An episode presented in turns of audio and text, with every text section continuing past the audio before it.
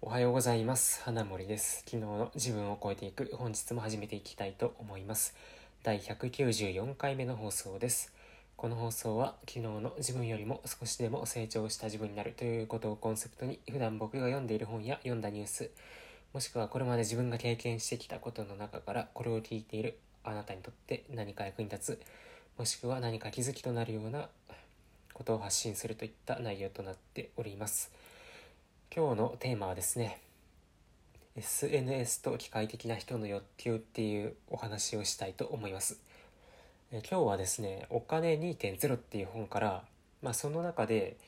まあ、SNS っていう仕組みと、まあ、そこに対する人間の、ま欲求ですね、まその関係が書かれていたのでちょっとそこから抜粋してお話ししたいと思います。で、まあ、この本の中だとまあ、SNS 例えば Twitter だとか Facebook だとか、まあ、Instagram とかいろいろありますけどそれが、え持っているあの、まあ、まあ、そういったその何て言うんですかね今はや流行っているというか、まあ、多くの人に使われている、まあ、SNS が持っている条件として、えっと、5つ条件があると。でそれがまず、えー、報酬とえー、常に状況が変化しているっていうことと不確実性が強いっていうこととヒエラルキーがある、えー、そしてコミュニケーションができるっていうことなんですけどまあ多分その Twitter とかね Facebook、Instagram 何かしら使ってる人は多いと思うので想像はつくかと思います。まあ、例えば Twitter だと、まあ、報酬っていうと何があるかっていうとなんか他人からいいいいねされるとか自分のフォロワーが増えるとかなんかそういったことをがあるとなんかちょっとねあのやったって気持ちになりますよね。で次にその常に状況が変化している。まあそうですよねこれもなんかいろんな人がいろんな情報を常に発信していてなんか同じ瞬間はま二度とないというか、まあ、常に状況は変わりつつあると。で次不確実性が強い、まあ、これもね、まあ、2番と同じような感じですけど、まあ、何が起こるか分かんないのが、ま、SNS ですね。でヒエラルキー。でこれもやっぱりフォロワー数とか、まあ、いいね数とか、まあ、そういうものでなんか序列がついてくると。で最後にコミュニケーションで、まあ、これはねお互いリプライとかでやり取りができるっていうことで、まあ、SNS っていうまあこういうね5つの条件が揃っていて、まあ、多くの人に使われているねっていう話が、まあ、書いてありましてで、まあ、そこから人間のあの欲求の話に移るんですけどえっと、人間の脳内の快楽を司る報酬系っていう言われている神経回路があるそうですでこの報酬系がですね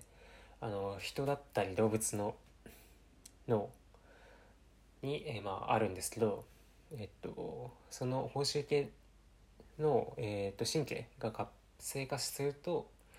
ドーパミンとかそういった快楽物質が出ますよと。でまあ、この報酬系があるおかげで、まあ、私たちは常になんか行動に対して動機づけがされていてで人間も動物もこの報酬系があるおかげで、まあ、何かしら行動をするつまり、まあ、その報酬系の奴隷のようなものですよねって話がされてます。うん、でまあなんていうか、うんまあ、僕はこの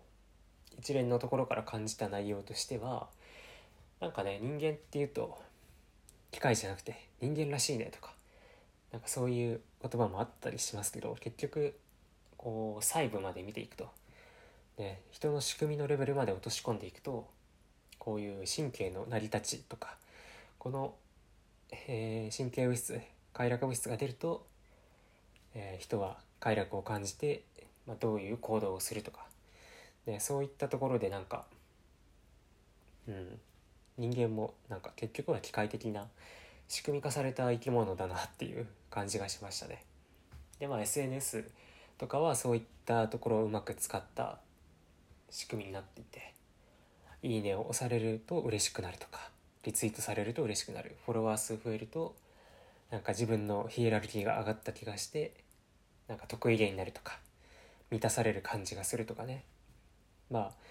SNS もね最初からそういったものを意識して作られたわけじゃないんですけど、まあ、少なからず、まあ、結果としてはこういった人間の報酬系をうまく使った仕組みで回っているなっていうのがありますね。まあ、なので今回の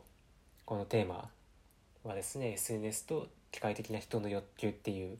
テーマにしてみました。うんまあ、特に今回の話はなんかね役立つっていう話じゃないですけど、まあ、こういう報酬系があるっていう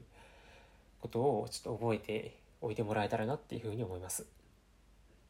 はい。ということで、えー、最後まで聞いていただいてありがとうございました。また次回の放送でお会いしましょう。